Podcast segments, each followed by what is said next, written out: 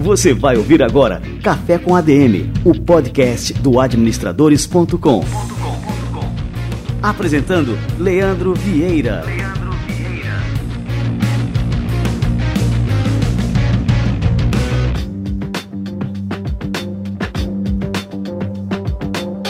Fala galera, está no ar mais um Café com a DM, a sua dose de cafeína nos negócios. Estamos começando o nosso episódio número 139 e o nosso entrevistado de hoje é um cara simplesmente fantástico que vai dar uma aula para vocês aqui sobre gestão financeira, finanças para pequenas e médias empresas. E eu vou conversar simplesmente com João Tozin, um dos cofundadores da Celero, que é uma plataforma que reduz a rotina financeira das empresas de semanas para horas. O João entende muito do assunto assunto e daqui a pouquinho ele chega por aqui. Fica ligado.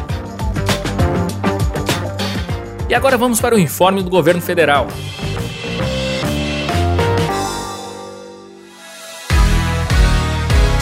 Nova previdência proposta pelo governo federal vai trazer diversas mudanças para o nosso futuro, a começar pelo equilíbrio das contas públicas e o fim dos privilégios. A nova previdência também vai combater fraudes e irregularidades nas aposentadorias, ou seja, vai garantir mais transparência no sistema previdenciário. Além disso, o governo apresentou medidas para cobrar os devedores, sabia? É isso mesmo, pessoal. A nova previdência é formada por um conjunto de ações vai combater fraudes, cobrar dívidas de grandes devedores, estabelecer mais justiça para todos os brasileiros e assim tornar o sistema mais eficiente. Novidades como essa você pode conferir acessando o site brasil.gov.br barra Nova Previdência. Entra lá e aproveite também para tirar as suas dúvidas. Nova Previdência é para todos, é melhor para o Brasil.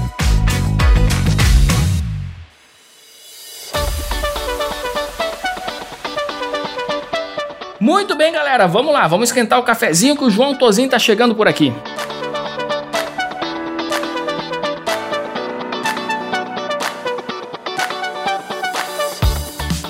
Ele é administrador, financista, empreendedor e apaixonado por PMS. É o CEO e um dos fundadores da Celero, uma plataforma que reduz a rotina financeira das empresas de semanas para horas. João Tozin, seja muito bem-vindo ao nosso Café com a DM. Que honra te receber aqui, cara. Pô, Leandro, prazer é todo meu. É, a gente sempre escutava o Café com a DM, acompanhava o material do administradores.com e, cara, foi muito importante para a gente poder desenvolver a nossa empresa. Então, o prazer e a satisfação é toda minha de poder estar aqui conversando conversando contigo hoje. Olha que legal, cara. Eu nem sabia dessa influência aí do administradores é, na vida aí de vocês aí.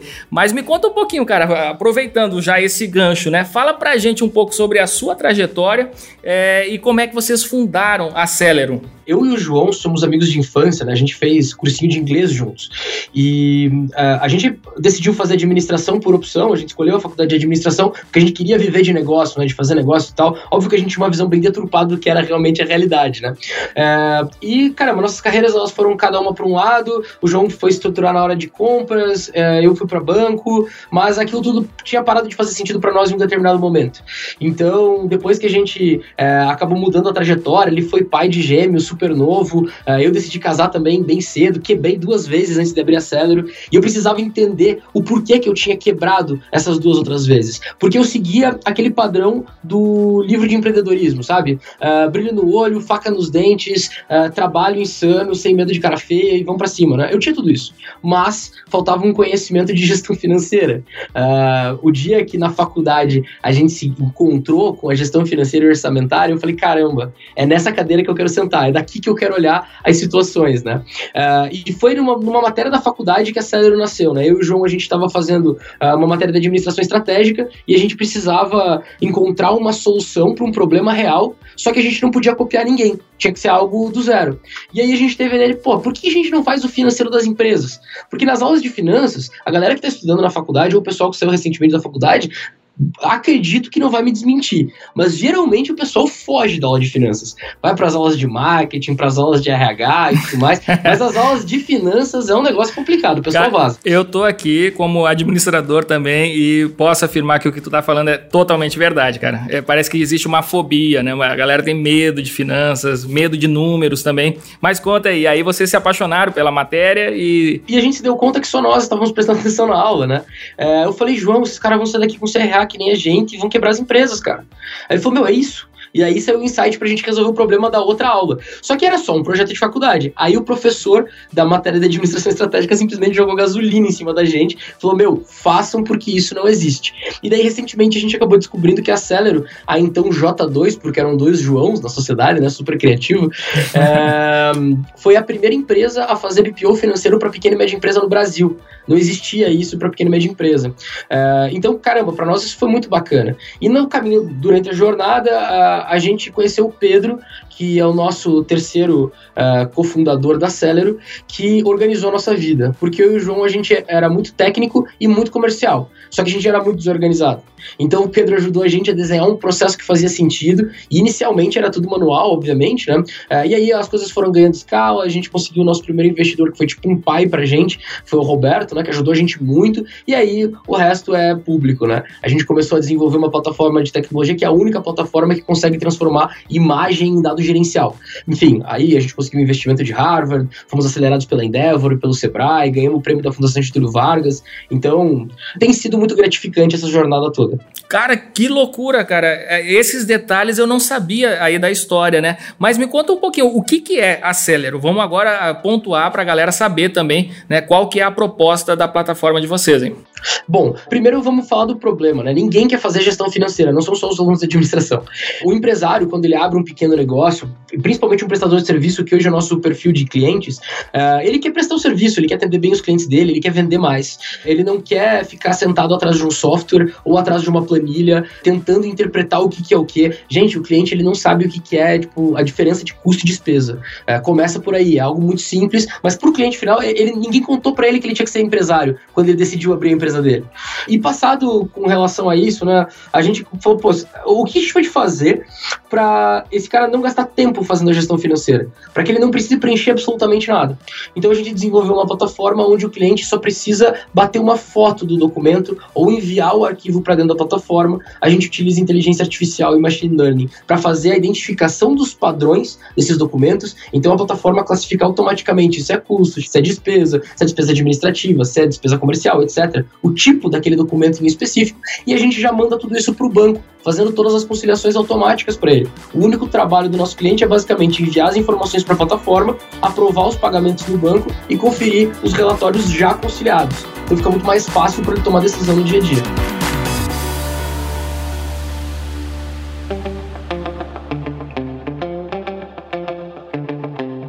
Eu também fiquei impressionado, impactado com um vídeo é, de apresentação da Celero que vocês colocam assim: a primeira frase é a seguinte: o Brasil é um país de analfabetos financeiros.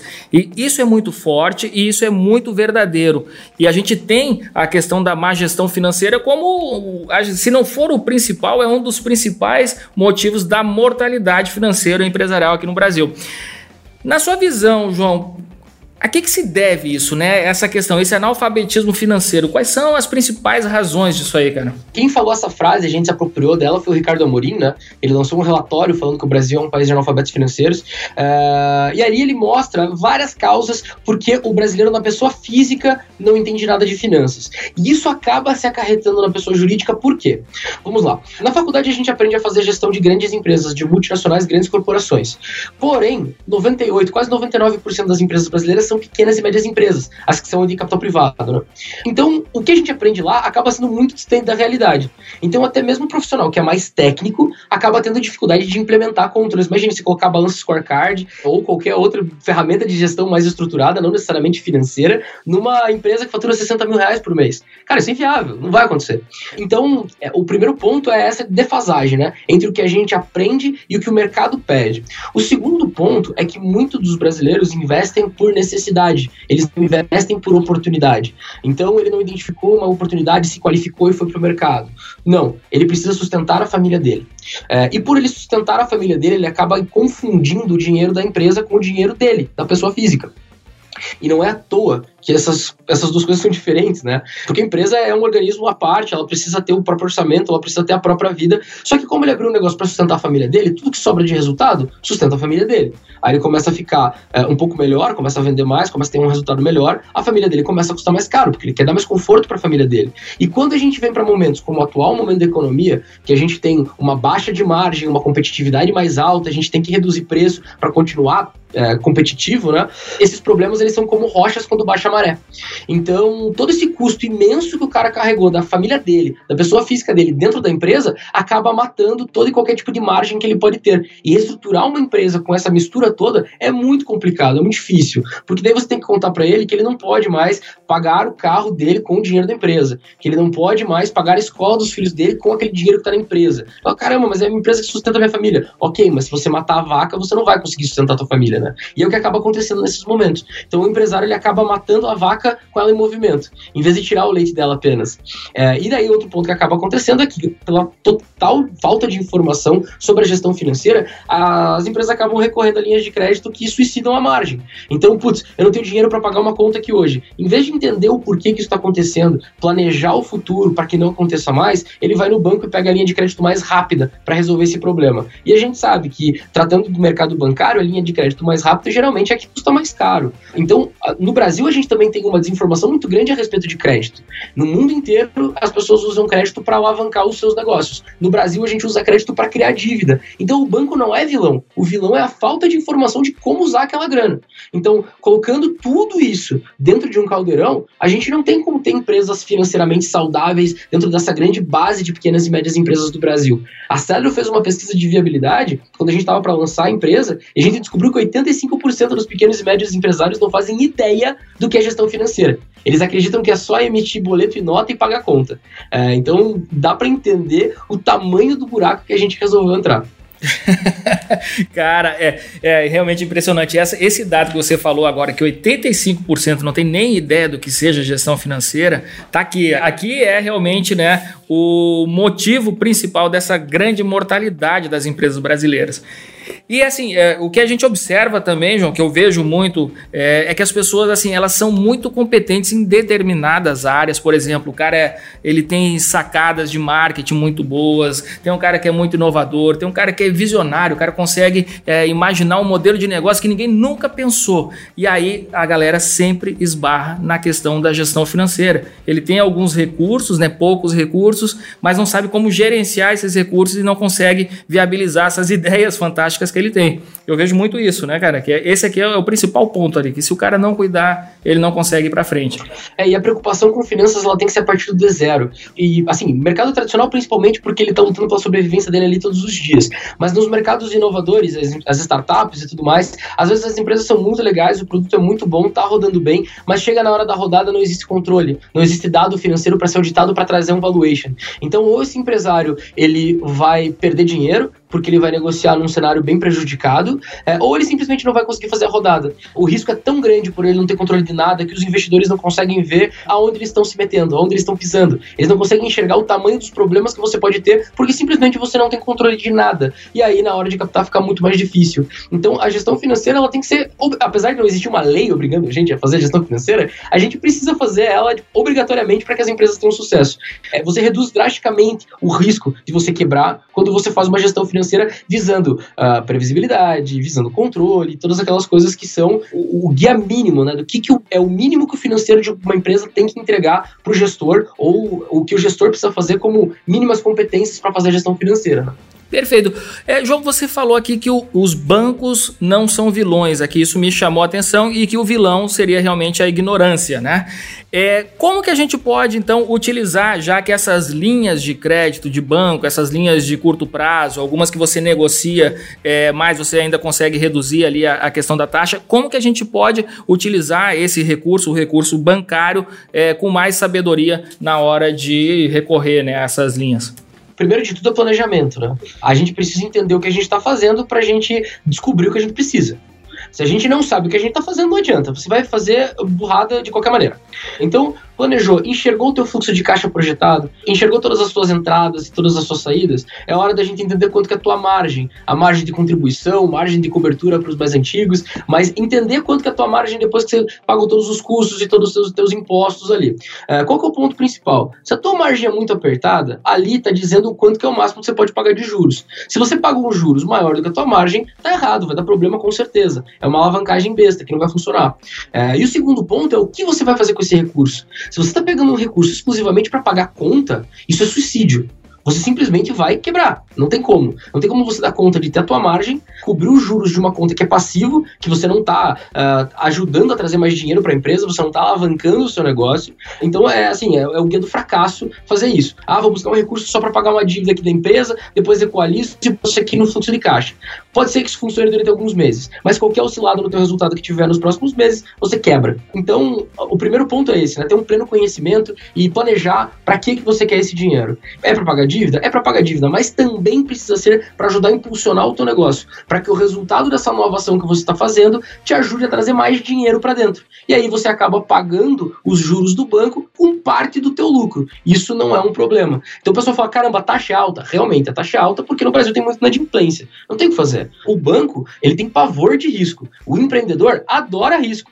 Então são caras que estão olhando para os lados distintos da mesma moeda. O banco sabe que o empreendedor tem gás, tem veneno ali na frente, mas se ele acredita que aquele é o lado que ele tem que seguir, ele vai pro veneno, cara. Ele vai morrer e tá tudo certo. E ele vai levantar e vai tentar de novo, de novo, de novo, até que ele consiga. Só que pro banco, ele tá perdendo dinheiro, perdendo dinheiro, perdendo dinheiro. É assim que o banco enxerga essa história. Então, o banco também não tem informação a respeito da empresa. Se você quer ter um relacionamento bacana com o teu banco, faça as coisas do jeito certo. Pague seus impostos dentro do banco que você quer ter um relacionamento, porque aí o banco consegue ter informação a respeito da tua empresa. E quanto mais informação ele tiver a respeito da tua empresa, melhor é, as condições de crédito que ele pode te oferecer. Eu não estou dizendo que os bancos cobram uma taxa barata, super viável. Não, não é, a gente sabe disso.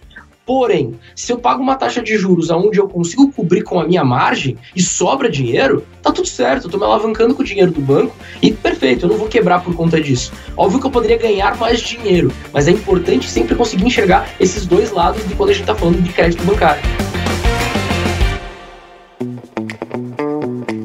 Cara, vou aproveitar que você, além de um grande empreendedor, está é, tá se mostrando ser um grande professor também. Explica pra gente aí quais são os principais pilares de uma gestão financeira eficiente, então, João, pra gente resumir isso aí. É, o que a gente defende, né? É óbvio, isso para grandes corporações pode ser um pouquinho diferente. Mas para as pequenas e médias, que é a grande maioria, qual que é o mínimo que esse cara tem que ter? Primeiro de tudo é um controle 100%. Não adianta estar tá quase batendo com o banco. Tem que estar tá batendo no centavo.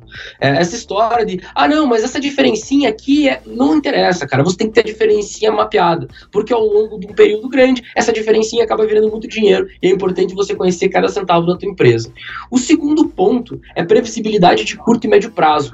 A gestão financeira é olhar para o futuro, é entender o que a gente quer é, e entender o que a gente precisa fazer para chegar lá.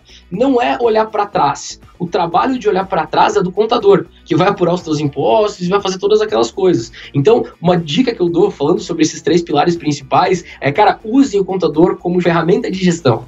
É, nós somos obrigados a ter contadores no Brasil. Então, usem os contadores como ferramenta de gestão. O contador não está lá só para ser obrigado a pagar e só para ficar te emitindo guia do Simples ou, enfim, de qualquer outro imposto que a tua empresa precise pagar. A função dele é te ajudar a fazer gestão da tua empresa. Então, utilizem o contador como ferramenta de gestão. Mas ele vai cuidar da competência, do regime tributário. Ele não vai cuidar do, do fluxo de caixa da tua empresa do dia a dia. Isso é tua responsabilidade. Você precisa fazer isso dentro de casa, até para que ele tenha informação para poder trabalhar. Então, ter a previsibilidade de curto e médio prazo é fundamental para você entender como está a saúde financeira da tua empresa. Se vai faltar dinheiro, se não vai faltar dinheiro, porque sempre acontece, né? Poxa, o empreendedor tá tranquilão lá, todas as contas estão pagas e tal, e de repente, como se fosse uma chuva de verão, chega aquele boleto cabeludo, que é uma fortuna que ele esqueceu que ele tinha que pagar. Por quê? Fluxo de caixa não estava projetado. Então, depois do controle 100%, a gente precisa ter previsibilidade de curto e médio prazo. E por fim, um objetivo financeiro da empresa tem que ser claro. Então, eu quero ganhar tantos mil reais por mês. Eu quero levar a minha família para viajar para Porto Seguro. Eu estou dando exemplos muito simples e muito pequenos, mas é o mínimo que você precisa fazer. Quanto que tua empresa precisa faturar qual que é o máximo que ela pode custar, para que no final do ano sobre uma grana para você fazer uma viagem com a tua família e você não quebre a empresa em janeiro, como boa parte do mercado faz. Tendo uma clareza dos objetivos financeiros e você tendo a previsibilidade de curto e médio prazo, conciliando o controle 100%, você consegue entender se você está no caminho certo para atingir aquilo que você quer. E é óbvio, né, que não preciso nem falar que uma empresa que escolhe deixar de crescer, ela está assinando a carta de falência dela. Então, ah, hoje tá bom, mas eu não quero ficar maior do que isso. Desse jeito que tá, tá massa. É, se você tá fazendo uma coisa bem feita, você tem uma solução bacana e você decide parar de crescer, com raríssimas exceções, sempre tem gente que tem mais dinheiro do que a gente. Então é natural que uma hora chame a atenção de algum outro competidor e você perca espaço e a tua empresa vai acabar quebrando. Então a gente sempre defende né, que essa visão de objetivo financeiro tem que ser sempre crescimento. É preciso crescer em, em X%. E crescimento não é aumentar a receita, é aumentar o resultado. Eu prefiro um milhão de vezes que vocês faturem, sei lá, 100 mil reais e tenham 50 mil reais de resultado, do que vocês faturem um milhão de reais e tenham 10 mil de resultado. Então, é trabalhar para equacionar a sua empresa para que você tenha resultados bons e continue crescendo, sempre com responsabilidade, de maneira sólida, de maneira consciente, porque daí crise não te abala você tem caixa. E o Jorge Paulo já fala, né? Uh, que você não mata um concorrente por proposta de valor, por marketing, por nada disso. Você mata teu concorrente por caixa. Se o teu caixa estiver estruturado cada vez mais, você obviamente vai conseguir se manter firme em situações por mais adversas que elas sejam. Ô, João, você falando aqui agora, aí eu estava é, pensando o seguinte: que você tem toda é, uma fundamentação é, na área financeira, tem toda uma filosofia também de gestão é, e de gestão financeira especificamente. Essa é uma questão importante, até um pouco filosófica, tá? Como é que vocês conseguiram é, utilizar todo esse conhecimento de vocês, traduzindo ele em linguagens de código? Vocês construíram uma plataforma onde vocês colocaram esse esse conhecimento de gestão financeira nessa plataforma. Eu queria que você me contasse esse processo, que eu estou curioso aí para aprender também. Primeiro de tudo, a Celero é uma das poucas startups financeiras do mercado que nenhum dos fundadores é da área de tecnologia. Então, eu e o João somos da, mais da área de finanças, o Pedro é engenheiro de produção, por isso que é bom pra caramba em processos, né? A gente não começou querendo ser uma empresa de tecnologia, a gente queria resolver um problema. É, então, todos os processos que nós fizemos para conseguir atender os nossos primeiros clientes, eles eram 100% manuais. Então, putz, a gente usava Dropbox, usava Excel, usava uma porrada de ferramenta de mercado para conseguir montar um fluxo financeiro desses clientes e conseguir gerar relatório para eles.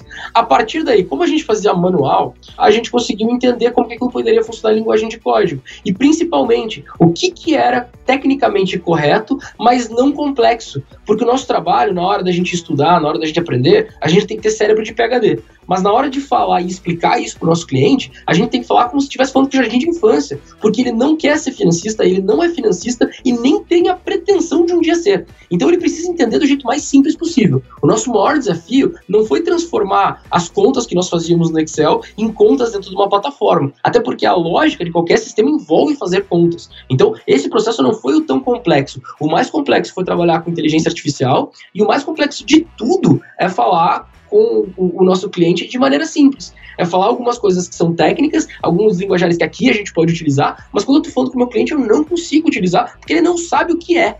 Então, eu acho que esse é o, é o principal uh, gap que a gente tem entre o mercado, as soluções que existem e o cliente final, que está lá do outro lado sem entender o que está acontecendo. Muito bom, cara. Não, e isso, assim, é uma habilidade única que vocês têm. Porque realmente, assim, é um assunto que é complexo, é um assunto que o próprio empreendedor ele tem uma certa fobia e você conseguir traduzir isso para uma plataforma que ela é lúdica, que ela funciona de forma simples, ela simplifica a gestão financeira da pessoa, assim, essa proposta que vocês têm, né, de reduzir aquela rotina financeira de semanas para horas, pô, isso aí é fantástico, é um divisor de águas ali na vida ali de um, de um empreendedor que normalmente, né, tem a aversão a esse tipo de, de prática dentro da empresa? A gente tem um dado engraçado, né? Porque a gente falou lá, 85% das pequenas e médias empresas não fazem ideia do que é gestão financeira. Porém, tem um dado, se não me engano, que é do Sebrae, que uh, os empreendedores de pequeno e médio porte gastam em média 70 a 75 horas por mês fazendo o que eles acreditam ser gestão financeira.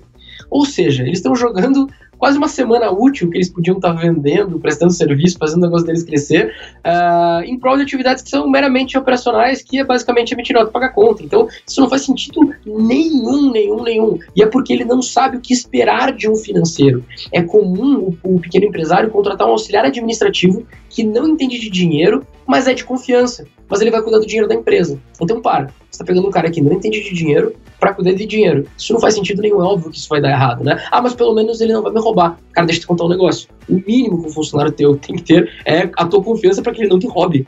E você tem meios de gerenciar isso com controle. Se você tiver um controle bem feito, você consegue ver se tem algum desvio padrão de fluxo, qualquer coisa do gênero, e você, obviamente, tem que se informar minimamente, né? É, mas é, é, esse o panorama, né? Então, é, é, isso que a gente bate muito. E uma vantagem é que o cara que contrata a Celery não está simplesmente contratando um software, né? Ele está contratando, obviamente, tecnologia de ponta que a gente utiliza para prestar o serviço, mas também ele está contratando especialistas. Todo o nosso time de atendimento é formado por administradores, contadores e economistas. Então, toda essa galera é treinada para falar com o cliente da maneira mais simples possível e ajudar ele a entender os números dele porque a gente viu que o cara que é muito pequeno, ele não precisa de mais nada que a não ser um direcionamento sobre os próprios números dele, uma ajuda para interpretar aqueles números. Então a gente desenvolveu a plataforma de uma maneira muito amigável, os nossos relatórios eles são muito fáceis de entender, mas se o cliente tem alguma dúvida, ele liga aqui, a gente não vai mandar ele limpar o caixa da máquina e reiniciar o computador. A gente vai falar para ele o que é margem de contribuição, como que está o fluxo de caixa dele, se vai faltar dinheiro, se vai sobrar dinheiro. A gente presta, não é uma consultoria, mas é um atendimento consultivo para direcionar esse empreendedor a entender entender o que está acontecendo na empresa dele. João, assim, uma última questão, tá? A gente falou muito da, da questão da gestão financeira para garantir o crescimento da empresa, você frisou esse ponto. Aí agora eu queria falar de alavancagem, né? Como utilizar a gestão financeira não só para ter aquele crescimento, né? Mas assim, para alavancar o negócio, para o negócio estourar realmente. Conta aí pra gente. Primeiro ponto, tá? Antes de a gente entrar em alavancagem, vaidade e orgulho não servem para absolutamente nada.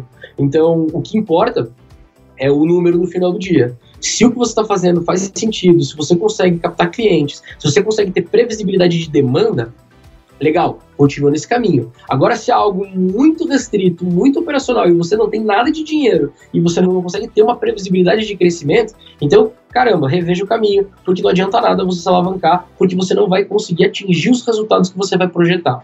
Segundo ponto é você ter uma visão muito clara do que você quer financeiramente falando. Então, existe toda a parte filosófica por trás do negócio, né? O propósito que a gente quer entregar, e eu sou um defensor ferrenho, que a gente precisa ter propósito, né? Porque eu acredito que as empresas não têm o nome razão social de graça, né? A gente precisa ter que. A gente precisa impactar o mundo de alguma maneira. O mundo está cheio de problemas, a gente precisa buscar algum deles para chamar de nosso e resolver. É, mas, no final do, das contas, o objetivo de toda empresa é gerar caixa. Então, é, eu preciso me preocupar de onde vem o dinheiro, para onde vai o dinheiro e como eu gero caixa. Pode ser que não seja no curto prazo. As, as startups são prova disso. Todas as, elas, elas trabalham altamente alavancadas, ficam pegando é, captação no mercado por muito tempo, e daí, daqui 5, daqui 10, daqui 15 anos, elas começam a gerar um resultado positivo. Então, é, primeiro, o que é alavancagem? Né? Nada mais é do que isso. Você trabalhar com capital de terceiro, buscando gerar recursos a ponto de ter recurso próprio entrando no caixa, gerando resultado para poder distribuir lucro com essas pessoas, para poder ter um equity, né, é o teu percentual da empresa cada vez mais valorizado. Então, entendendo o objetivo financeiro da empresa, você consegue entender a tua margem. É, eu não recomendo que as pessoas comecem altamente alavancadas a partir do day one. Por quê? Você não tem histórico, você não sabe qual é a margem que você vai ter. Por mais que no papel esteja dizendo que você vai ter 50, 60, 70, 200% de margem, na realidade isso pode não se concretizar. Então é muito importante você começar pequeno, começar o mais barato possível, custando o mínimo possível para você validar demanda e validar alguns indicadores financeiros básicos, principiantes, assim, que é o quanto sobra de dinheiro, o quanto você consegue fazer em cima de cada venda, quanto que é o tempo que você gasta para prestar o serviço e coisas assim, muito simples, mas que te ajudam a projetar o futuro. Quando você entende demanda, margem que você vai ter e os custos e despesas envolvidas para executar o teu planejamento, você consegue fazer uma projeção com um prazo um pouco maior. E aí é a questão de avaliar os resultados que é possível de gerar com isso e o quanto de dinheiro você precisa. É, tem um, um, ditado, né, que alguns, uma galera da área de finanças sempre fala, né? É, orçamento curto demais é péssimo, porque você quer chegar em Florianópolis, mas saindo de Curitiba você só tem gasolina para chegar até Joinville. Então também não adianta, né? É, e orçamento muito gordo também é prejudicial, porque ele mascara teus erros. Então é bacana você pegar uma grana aqui, que dê uma reserva de segurança, mas que também seja suficiente para realizar teu planejamento. Não conseguiu, não consegui dinheiro suficiente para realizar todo o meu planejamento, reduz o teu planejamento e aumenta o número de degraus da tua escada. Mas é fundamental você ter isso muito bem alinhado. Então começa, valida os teus principais indicadores financeiros. É, indicador financeiro é algo que acaba ficando muito, muito genérico, porque o pessoal quer fazer dashboards com um milhão de indicadores, parece uma penteadeira, tá? E cara, não precisa. Você precisa entender o que faz sentido para você. Se você não tem um, uma empresa que tem características de SaaS, né, que é o Software as a Service lá, você não precisa se preocupar com métricas de SaaS. É bem simples. Uh, entenda o que é necessário para o seu negócio e o que faz sentido para você conseguir projetar. Que tipo de informação você precisa ter de passado para conseguir projetar futuro? Conseguiu ter tudo isso na mão, projeto futuro, vai atrás do recurso e faz a conta, se caso for bancário, faz a conta dos juros uh, ah, para ver se você está conseguindo uh, bancar, a, bancar os seus resultados, né? bancar o crescimento da tua empresa. Uh, porque, se não me engano, foi o Flávio que falou: uh, sócio ruim é pior do que juro do banco. Isso não existe verdade melhor. Às vezes você pega um dinheiro que é rápido, que é fácil, com um conhecido, mas daí as coisas não dão muito certo porque o planejamento não é nenhuma garantia de que ele vai se concretizar, ele é simplesmente uma orientação para que você trabalhe e entregue, e se as coisas dão errado e você tem um sócio ruim, a tua vida vira um inferno. Então é muito importante você conseguir colocar tudo isso na mesa e analisar todos esses cenários. E depois tem gente que ainda vem dizer que empreender é divertido, que empreender é fantástico. Se não tiver propósito, na primeira dificuldade dessa você se joga pela janela, você não consegue aguentar no dia a dia. Isso é verdade. Cara, João Tozin, o CEO da Celero aqui no Café com a DM. Como é que agora a galera pode te achar, João, e também para achar a Celero?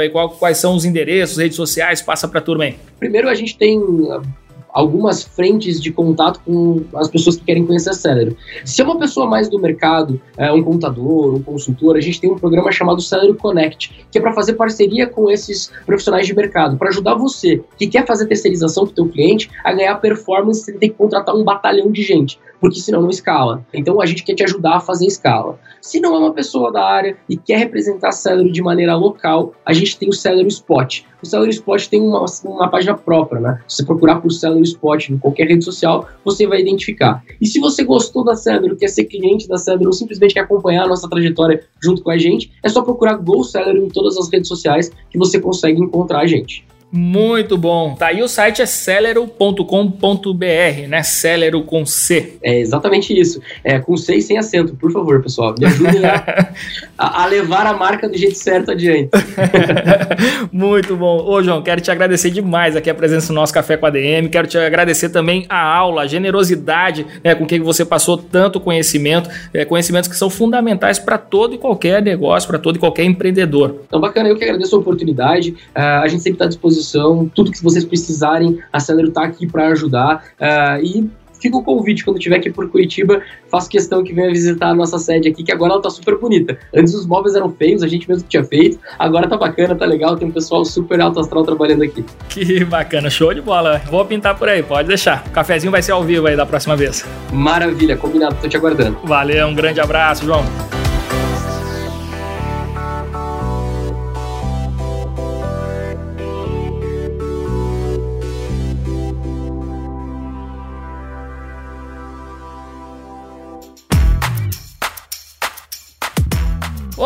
Só aqui, café com ADM, turbinado de cafeína, esse de hoje aqui com o João Tozinho, dos fundadores da Celero. Eu já admirava toda a história da Celero, já admirava a história do João Tozinho e agora eu me tornei verdadeiramente fã dele e dessa empresa fantástica que ele ajudou a fundar, que é a Celero, que vem ajudando empreendedores do Brasil inteiro a colocarem suas finanças nos trilhos, ajustando processos, agilizando toda a rotina financeira da empresa. Imagina o quanto que a gente ganha é, de tempo tendo à nossa disposição não apenas uma tecnologia super avançada, mas uma empresa que entende realmente as dores é, do pequeno e médio empreendedor brasileiro.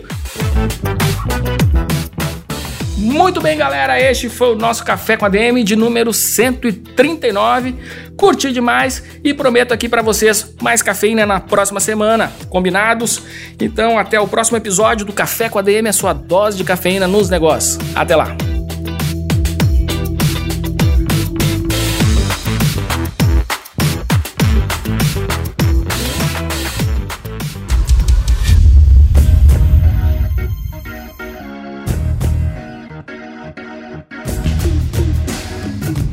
Você ouviu Café com ADM, o podcast do administradores.com.